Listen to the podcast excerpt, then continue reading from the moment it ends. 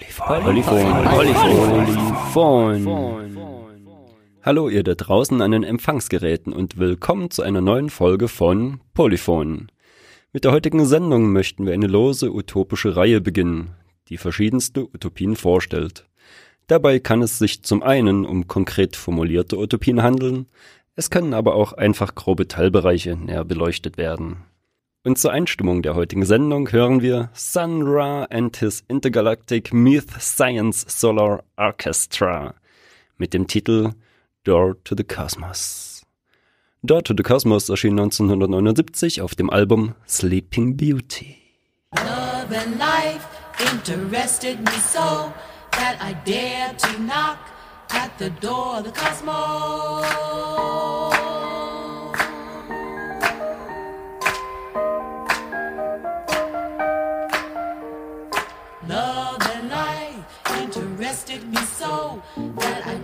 To knock at the door of the cosmos.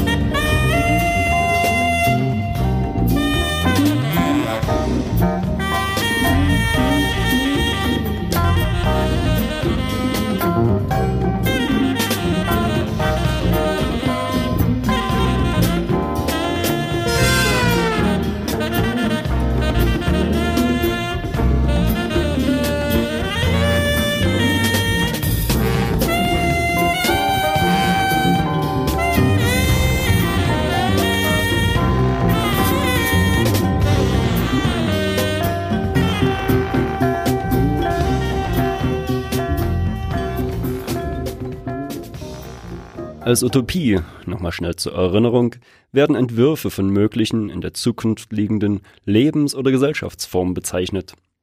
Frei von aktuellen Rahmenbedingungen. Im allgemeinen Sprachgebrauch wird Utopie als positive Fiktion, also als optimistische Zukunftsvorstellung verwendet. Im Gegensatz zur Dystopie, welches die pessimistische Variante ist hinlänglich bekannt aus Funk und Fernsehen und in meinen Augen derzeit völlig überrepräsentiert. Es gibt verschiedenste Formen von Utopien, als da wären die politische, die gesellschaftliche, die religiöse, aber auch die technisch-wissenschaftliche Utopie. Letztere, die technisch-wissenschaftliche Uto oder auch Dystopie, wird auch Science Fiction genannt. Und um selbige soll es heute in der ersten Folge gehen. Und damit Schluss mit Theorie. Auf zur Praxis und genau genommen zur letzten Sendung des Südnordfunks.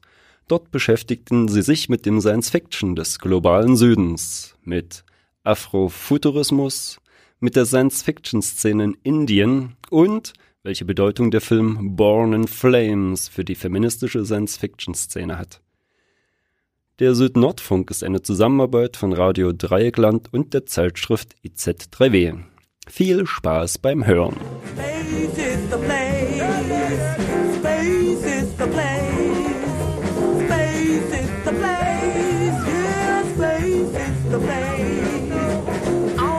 Space is the Place aus dem Soundtrack zum gleichnamigen Film aus dem Jahr 1972. Komponist der Filmmusik und Hauptdarsteller des Films ist Sun Ra, dessen Name auf den ägyptischen Sonnengott Ra verweist.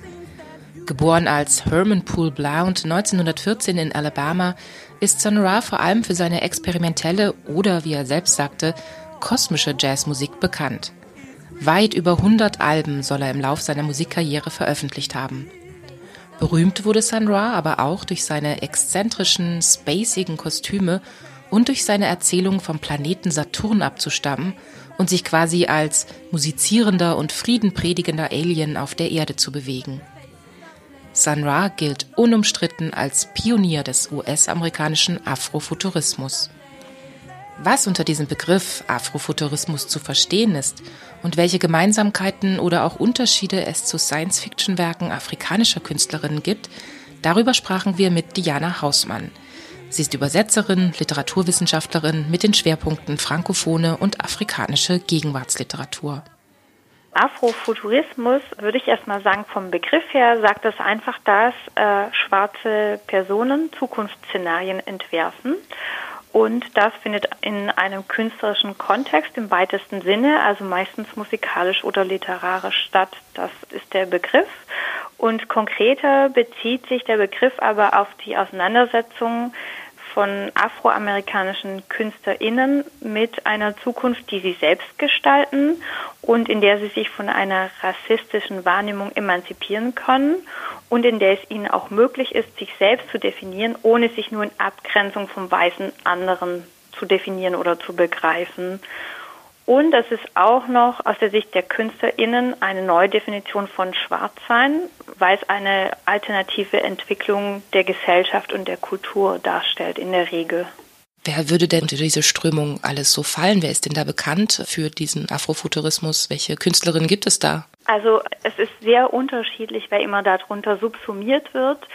In der Literatur würde man einfach sagen, das fängt an mit Octavia Butler und Samuel Delaney. Das äh, sind so die prominentesten schwarzen AutorInnen, die da viel publiziert haben, beziehungsweise Delaney lebt noch, also noch publizieren. Die sind sehr bekannt. Es gibt aber auch durchaus Vertreterinnen oder äh, Theoretikerinnen dieser äh, Richtung Afrofuturismus, die auch sagen, Beyoncé fällt darunter. Sie eben Musikvideos produziert, die emanzipatorische Elemente haben und eben auch futuristische Elemente enthalten.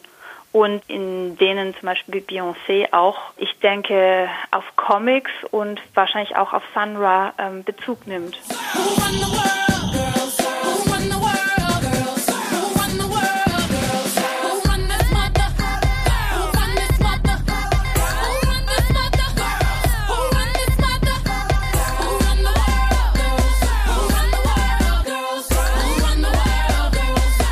Hast jetzt gesagt, dass Afrofuturismus von afroamerikanischen, also aus dem US-amerikanischen Kontext eher kommt.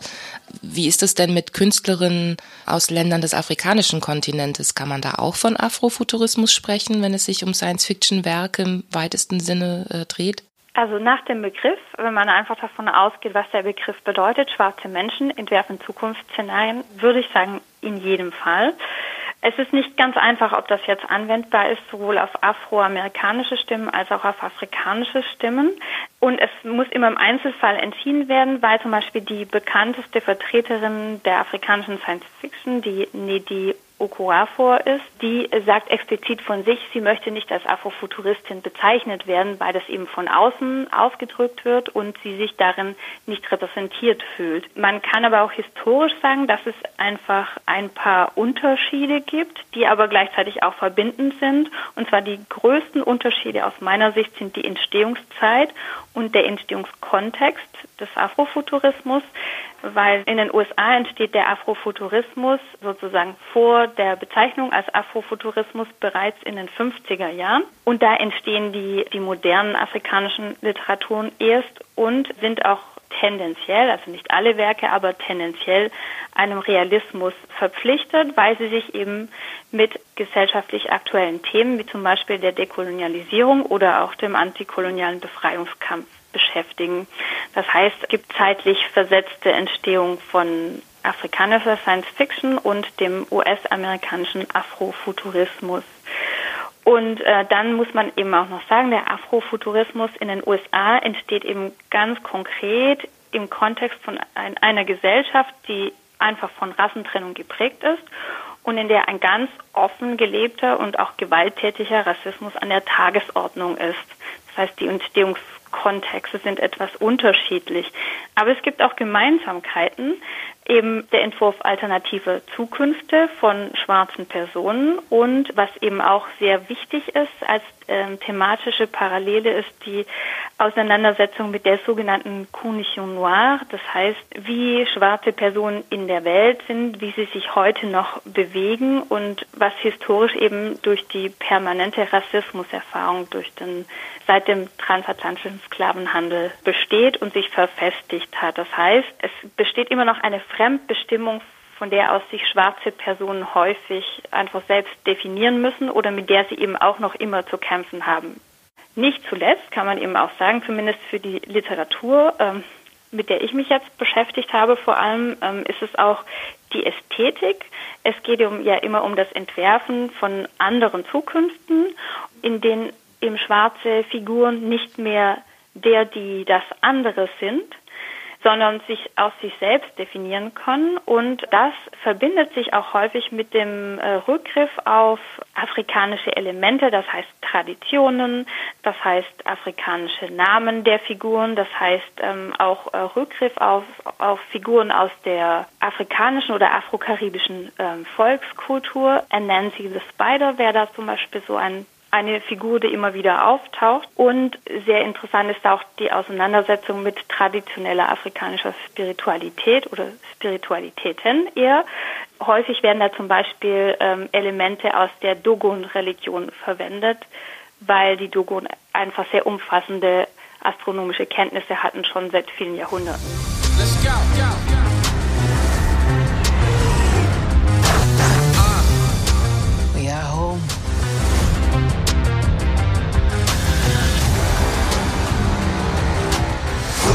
My son, it is your time.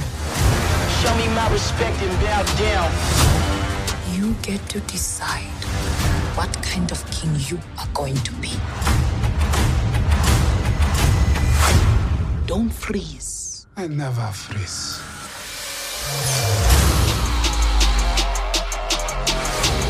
The revolution will not be televised. Show me my respect. Denkst du, dass Science Fiction damit für schwarze, für afroamerikanische oder afrikanische Künstlerinnen ein widerständiger Akt sein kann? Also ja, es kann natürlich ein widerständiger Akt sein, weil gerade ähm, Science Fiction einfach eine sehr gute Spielwiese bietet, sich alles zu imaginieren, was nichts mit der derzeitigen Realität zu tun hat. Es muss nicht widerständig sein, aber es ist es häufig. Und ich bin bei dem Beispiel natürlich wahrscheinlich bei der französischen Literatur und da bin ich eben bei Leonora Miano mit ihrem Roman Imperatrice Rouge. Da ist das Widerständige eben, dass sich ein, ein neues Land formiert, in dem man eben erstmal alle westlichen Einflüsse, direkten, also diplomatischen, politischen einfach ausgrenzt und sich eben nur das ähm, von der Technik nimmt, was für gut befunden wird für das Land.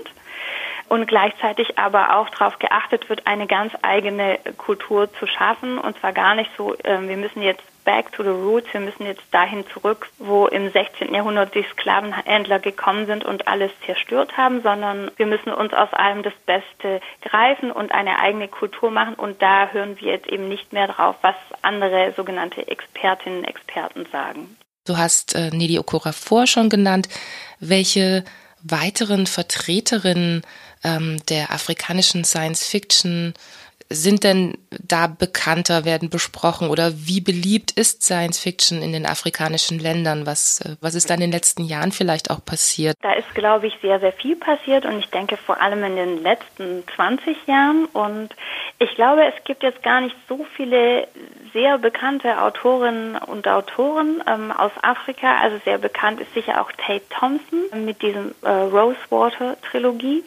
Da kann man sich jetzt aber drüber streiten. Also der ähm, ist in Großbritannien aufgewachsen, lebt teilweise in Großbritannien und teilweise in Nigeria. Und ja, was soll man jetzt sagen? Ist das jetzt ist, er, äh, ist das jetzt afrikanische Literatur oder ist das afrofuturistische Literatur? Das äh, finde ich schwer zu sagen. Aber vielleicht muss man auch einfach über diese Kategorien hinausgehen. Und dann gibt's aber auch eine ganze Reihe, was ich sehr spannend fand, von sehr unbekannten Autorinnen und Autoren Und da gibt es aber jede Menge Blogs oder ähm, eben auch andere ähm, Online-Auftritte von Vereinen oder auch Privatleuten, die sich zusammengeschlossen haben und die eben diesen Autoren und Autoren eine Plattform bieten, weil die das eben so wichtig finden.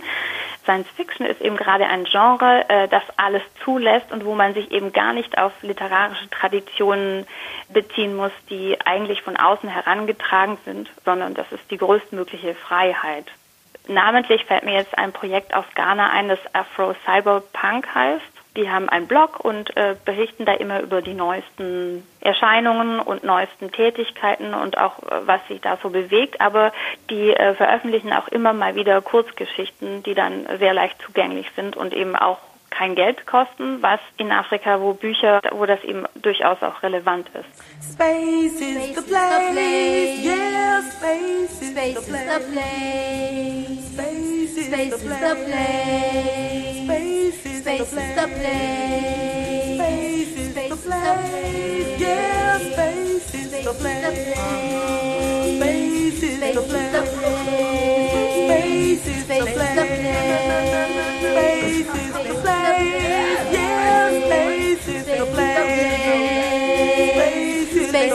Space is the place. Space is the place.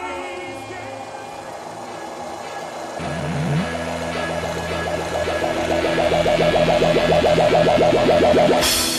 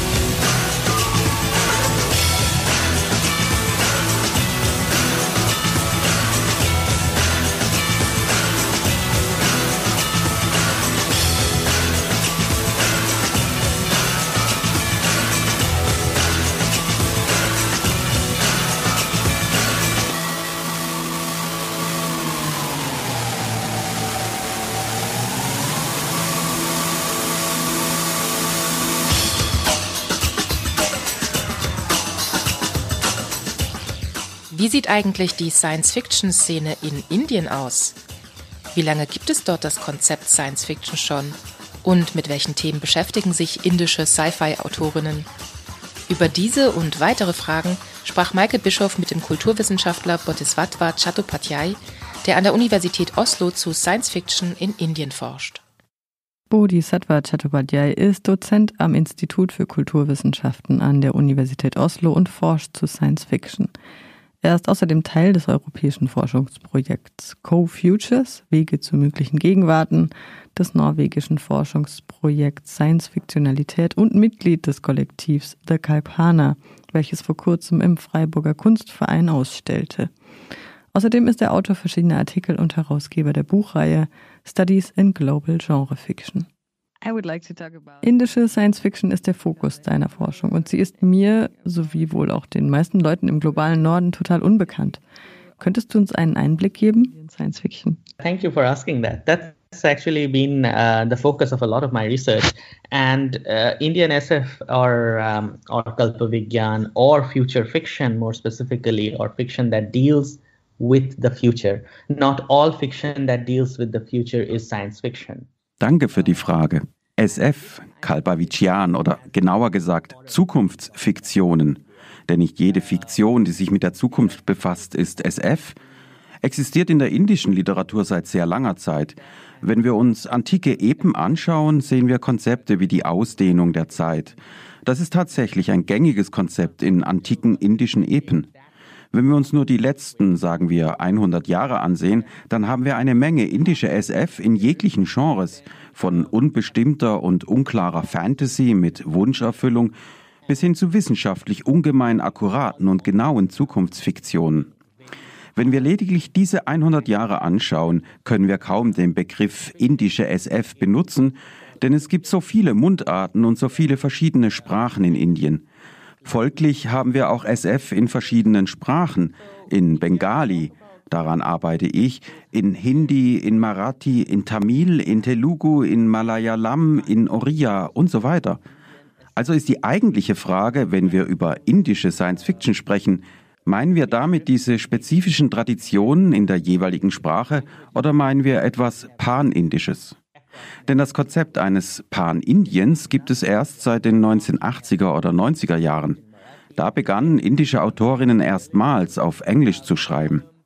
Das hat den Vorteil, dass sie aus jeglichen Regionen Indiens kommen können. Sie benutzen Englisch, um den globalen SF-Markt zu bedienen. Außerdem können sie so die linguistischen Grenzen im Land überwinden. Dieser Typ SF ist ein elitäres Phänomen.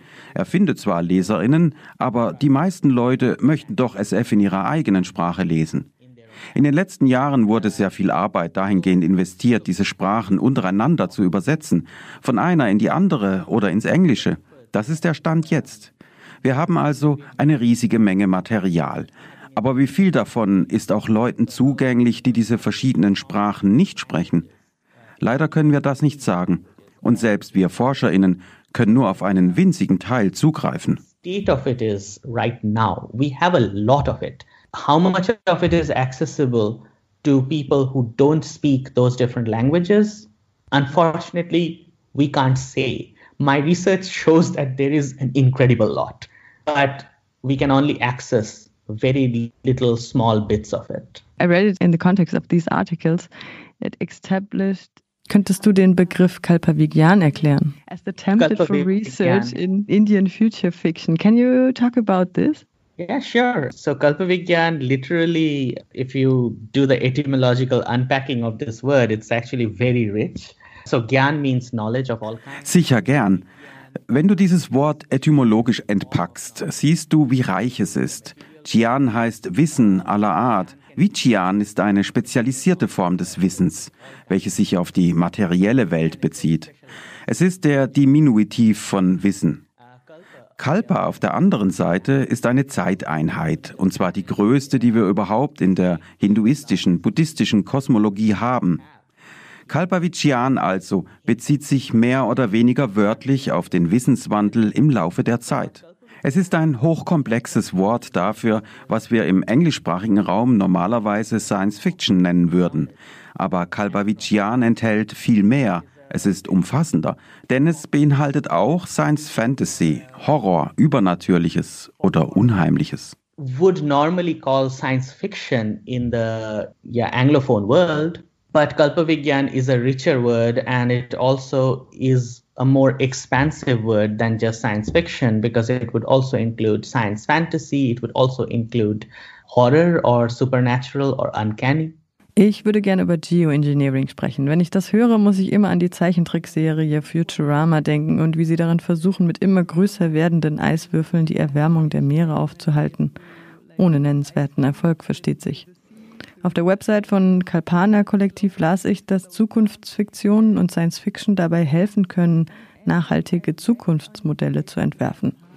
Im Fall von Futurama können wir unmöglich von Nachhaltigkeit sprechen, aber welche Rolle spielt Wissenschaft an sich bei der Verlangsamung der Erderwärmung und beim Entwerfen einer besseren Zukunft? Is geoengineering a possible way? Is science a way to make a better future and to slow uh, down the climate change? Within the world of science fiction, the word that that is often used um, is terraforming as well. And generally the model is that you kind of go outwards, you know, onto some other planet and then you. In der Welt von Science Fiction wird auch oft das Wort Terraforming benutzt. Das Modell besagt, dass du zu einem anderen Planeten gehst und diesen dann umgestaltest in ein für Menschen bewohnbares Umfeld. Schauen wir uns das mal aus der Perspektive einer anderen Spezies an. Ameisen oder Termiten zum Beispiel haben schon immer ihren Lebensraum umgestaltet. Sie betreiben Geoengineering, je nachdem, wie wir das definieren. Kann das also eine Lösung sein? Oh, absolut. Wir erforschen derzeit Biomimicry. Das heißt, wir lernen von verschiedenen Organismen, wie sie mit der Atmosphäre, mit dem Boden und mit Schadstoffbelastung umgehen. Pilze sind ein großartiges Beispiel dafür, weil sie in einer extrem radioaktiven Umwelt wachsen können.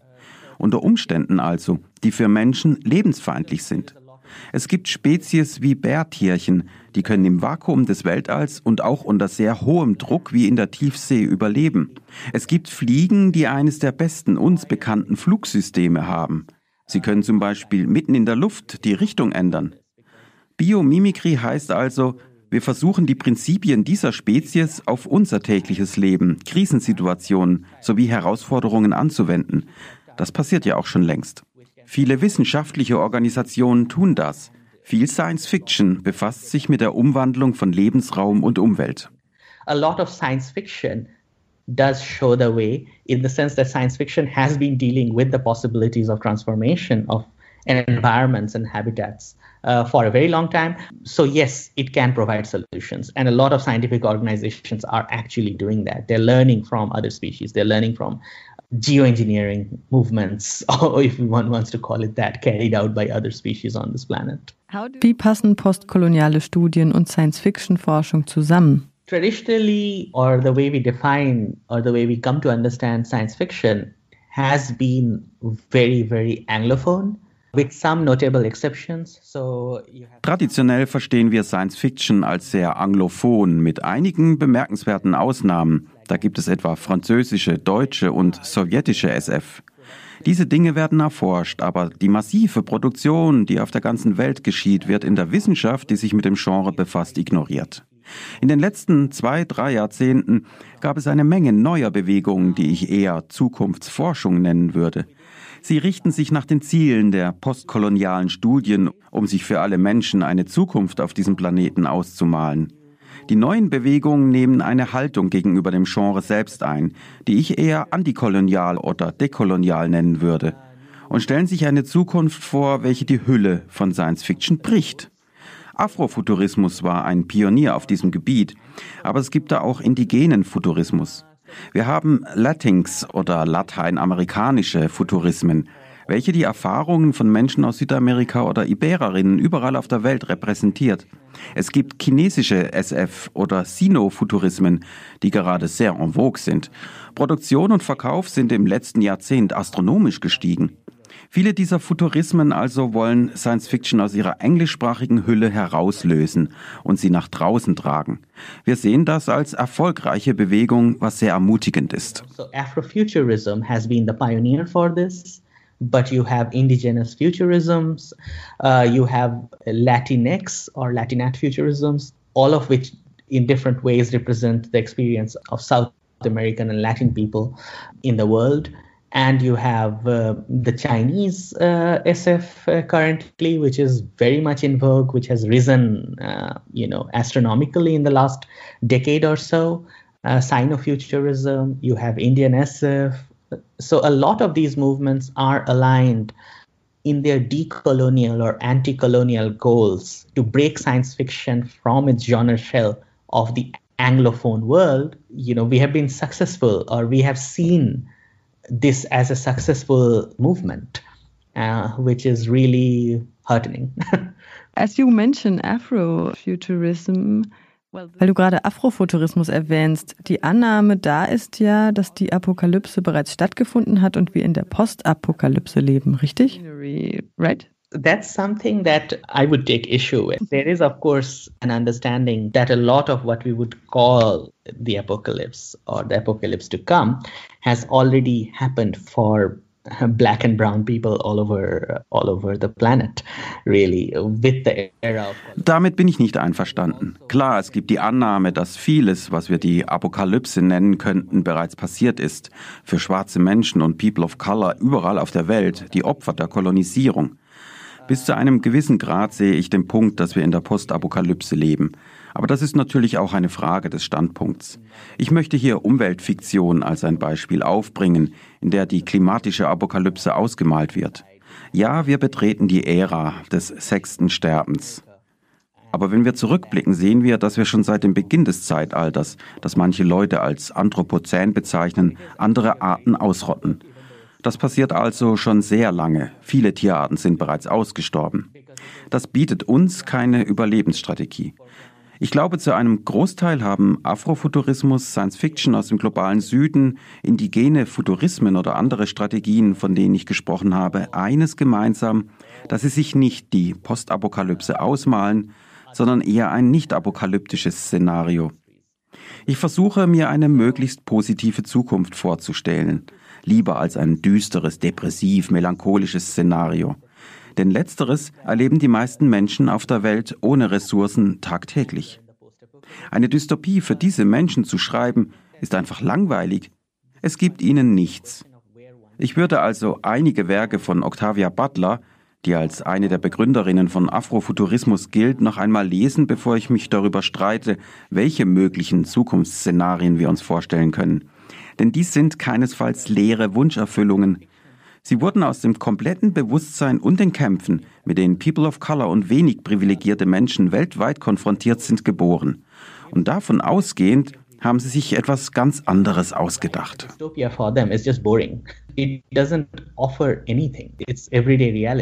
So what do you do?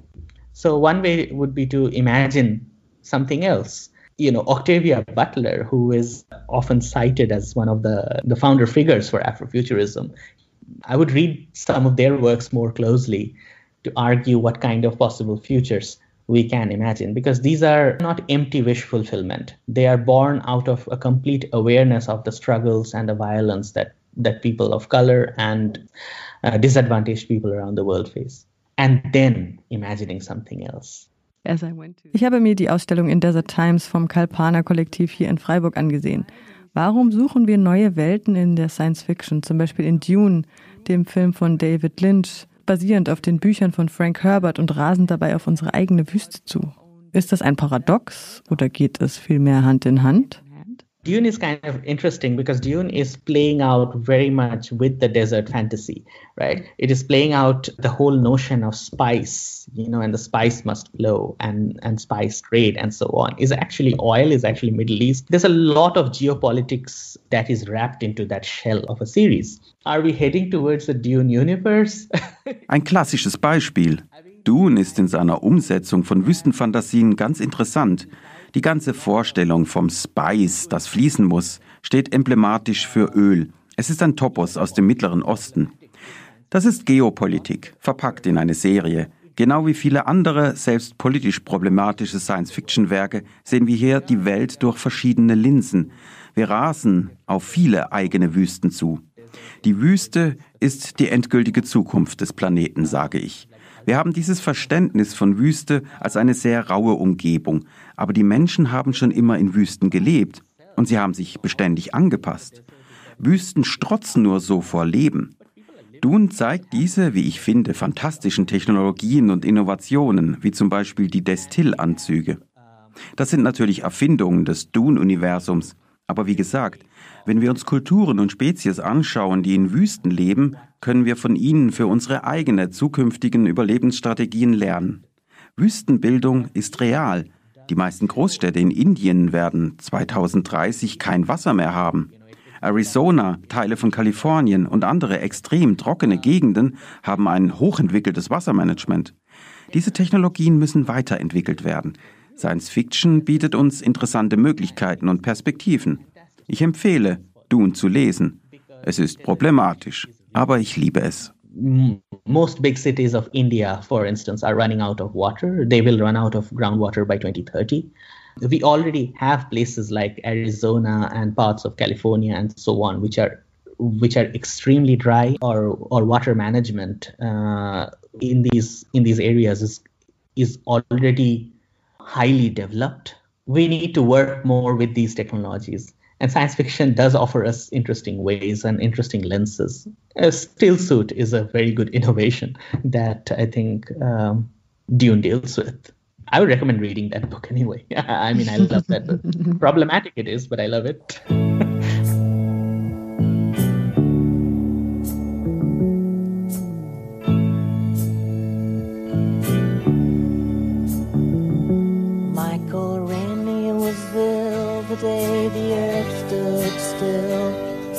Told us where we stand.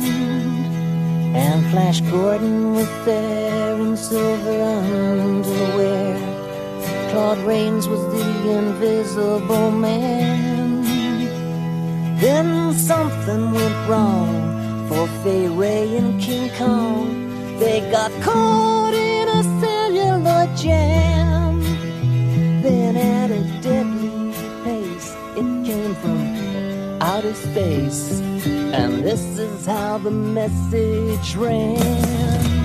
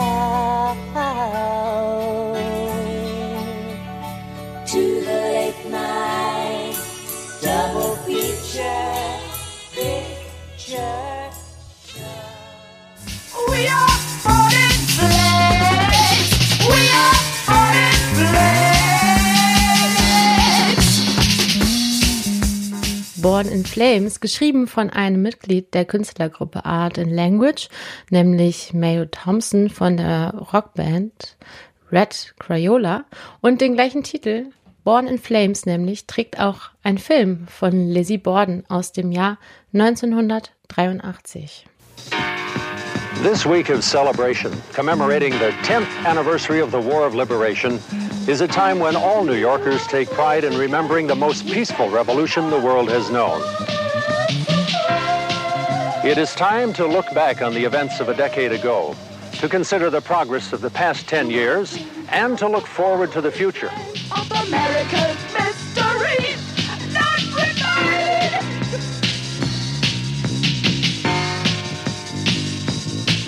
We broke the hidden tyranny. Hi there.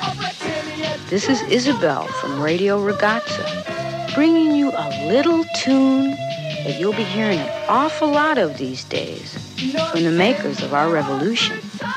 You might not be hearing it here, but you'll be hearing it everywhere else you go.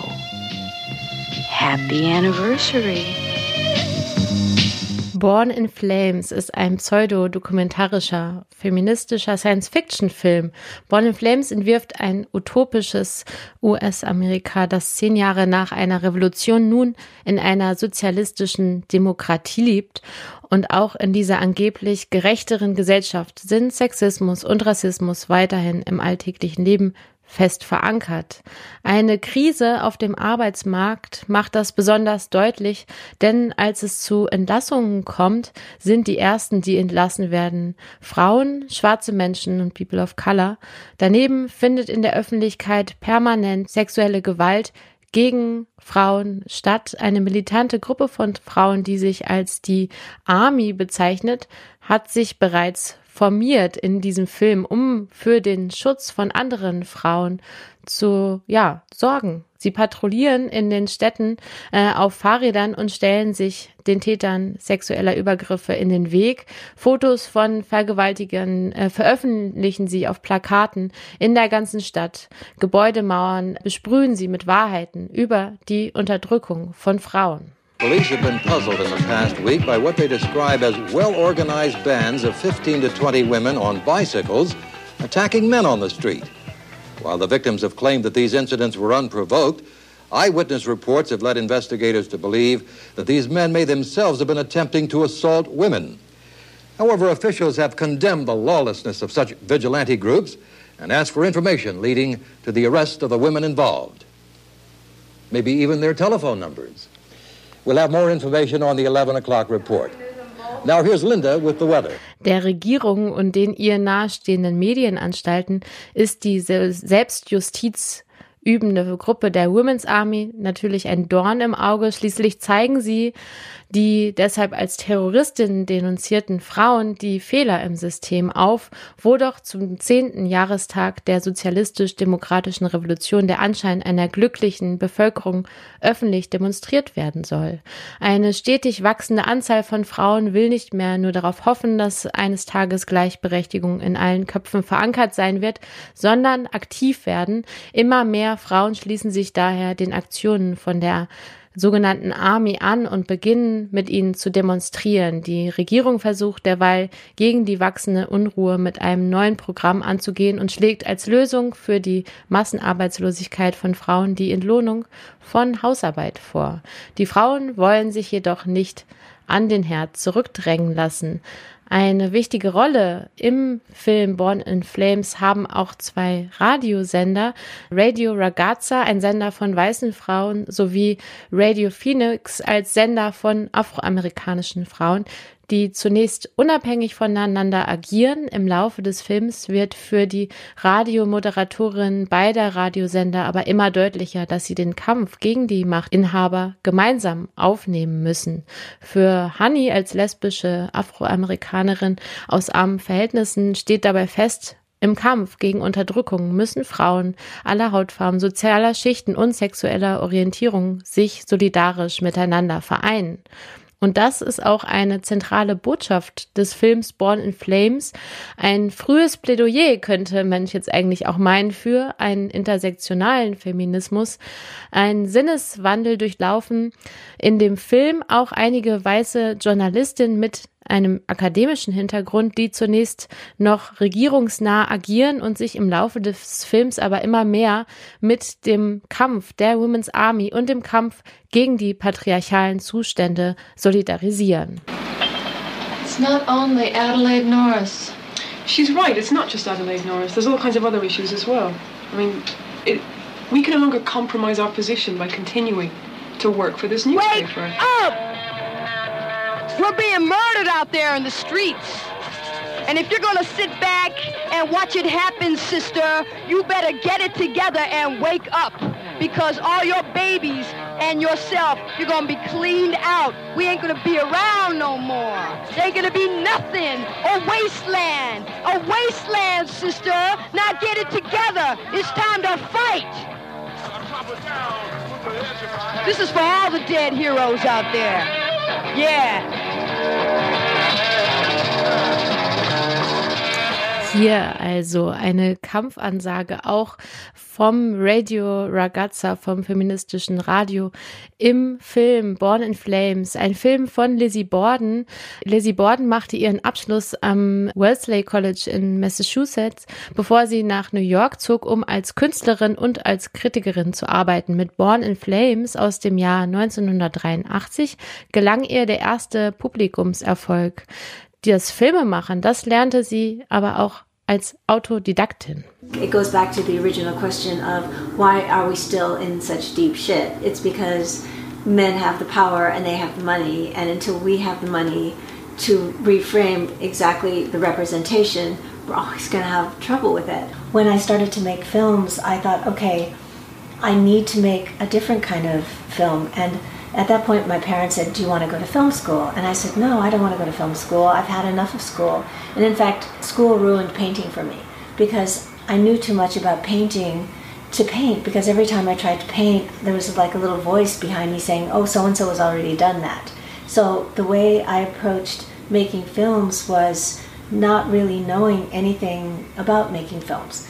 I like to say there's a difference between inductive and deductive filmmaking. Deductive would be if you have a script and you're deducing your film from the script because you already know what you have. With with Born in Flames, it kind of grew from a seed. You know, I created some circumstances. You know that there is a social democratic cultural revolution because I wanted to create some parameters because I thought, okay, in any kind of left leaning situation, there would still be a quote unquote woman problem. And the woman problem still wouldn't be solved. And, and that was the science fiction element, or so called science fiction element. But then I also thought, oh, who are the bravest, most edgy women who would be pushing at the boundaries? And I thought, black women and black lesbians. And I thought, well, I don't know any. So I went to bars and I asked women, well, will you be in the film? um, I, I had women I knew at the time, like Catherine Bigelow and um, Becky Johnston, to be the socialist news editors because they would speak the kind of language they spoke. Then every group, I thought, well, this is interesting to me because, um, like Ms. Magazine, who would be the status quo, would have their own language about what revolution was. And um, at that point, I started um, seeing a lot of movies and it was actually Jean uh, Jean Luc Godard who um, who really inspired me in terms of making films because I saw how film could both be story and essay. And I'd been writing essays, and um, I thought, okay, well, that's really interesting. You could re- make films that were about something, but also be t- telling a story too. Lizzie Borden hier zu dem, wie sie eigentlich zum Filmemachen kam und auch zur Entstehung ihres Filmes Born in Flames aus dem Jahr 1983. In diesem Film spielen einige zu der Zeit der Entstehung aktive Feministinnen mit, darunter zum Beispiel auch die spätere Regisseurin und Oscar-Preisträgerin Catherine Bigelow. Drei Jahre nach Born in Flames erschien Lizzie Bordens Film Working Girls, ein Film über die lesbische Fotografin Molly, die als Prostituierte arbeitet, um ihren Lebensunterhalt zu bestreiten. Der Stoff für diesen Film, der stammt aus Lizzie Bordens eigenem Leben. Sie arbeitete selbst nämlich auch als Sexarbeiterin, um Born in Flames ihren Film zu finanzieren. Filme machen, das ist für Lizzie Borden mitunter nämlich auch ein Versuch, Lebensrealitäten von Frauen und von marginalisierten gesellschaftlichen Gruppen sichtbar zu machen. My interest is women who are on the edge, who are marginalized, who are not part of the mainstream. When I did uh, Working Girls, the opening sequence of it was um, was true. There were two women in bed, and that was actually me and Honey. That was representative of me, of me and Honey, because that was actually my story. And Working Girls is actually me. It was actually based on fact, truth. Um, it was what I did to finance Born in Flames. So that's actually very accurate. Lizzie Borden also zu den Anfängen ihres Schaffens. Die Low-Budget-Produktion von Born in Flames aus dem Jahr 83 gibt dem Film aber auch ja diesen authentisch anmutenden Look eines Zeitdokuments, der durch seinen dokumentarischen Stil weiter unterstrichen wird. Mit Born in Flames versuchte Lizzie Borden einen feministischen Science-Fiction-Film zu drehen, der sämtliche Kritikpunkte innerhalb und außerhalb der neuen Frauenbewegung zu behandeln. Zur Sprache kommen nämlich eben auch Klassenkonflikte und Rassismus. Und wenn auch alles ein wenig schablonenhaft dargestellt wird, ist doch Born in Flames ein Film, den es sich auch heute ganz sicher noch anzuschauen lohnt. you are.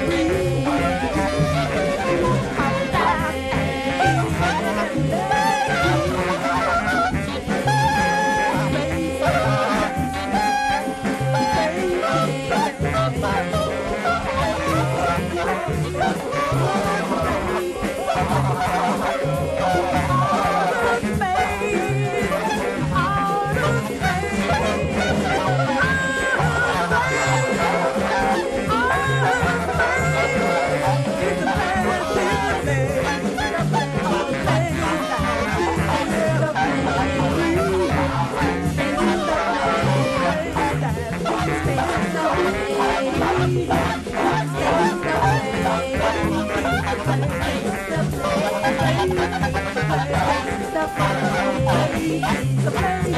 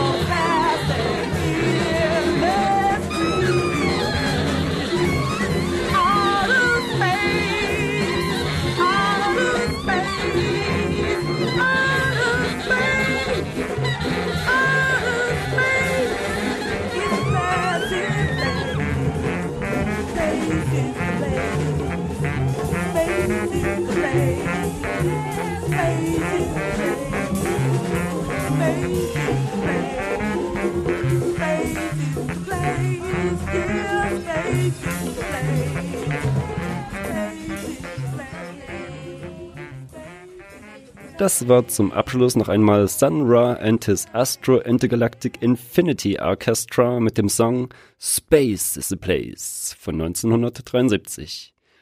Und damit verabschiedet sich Polyphon für heute von euch. Polyphon. Polyphon.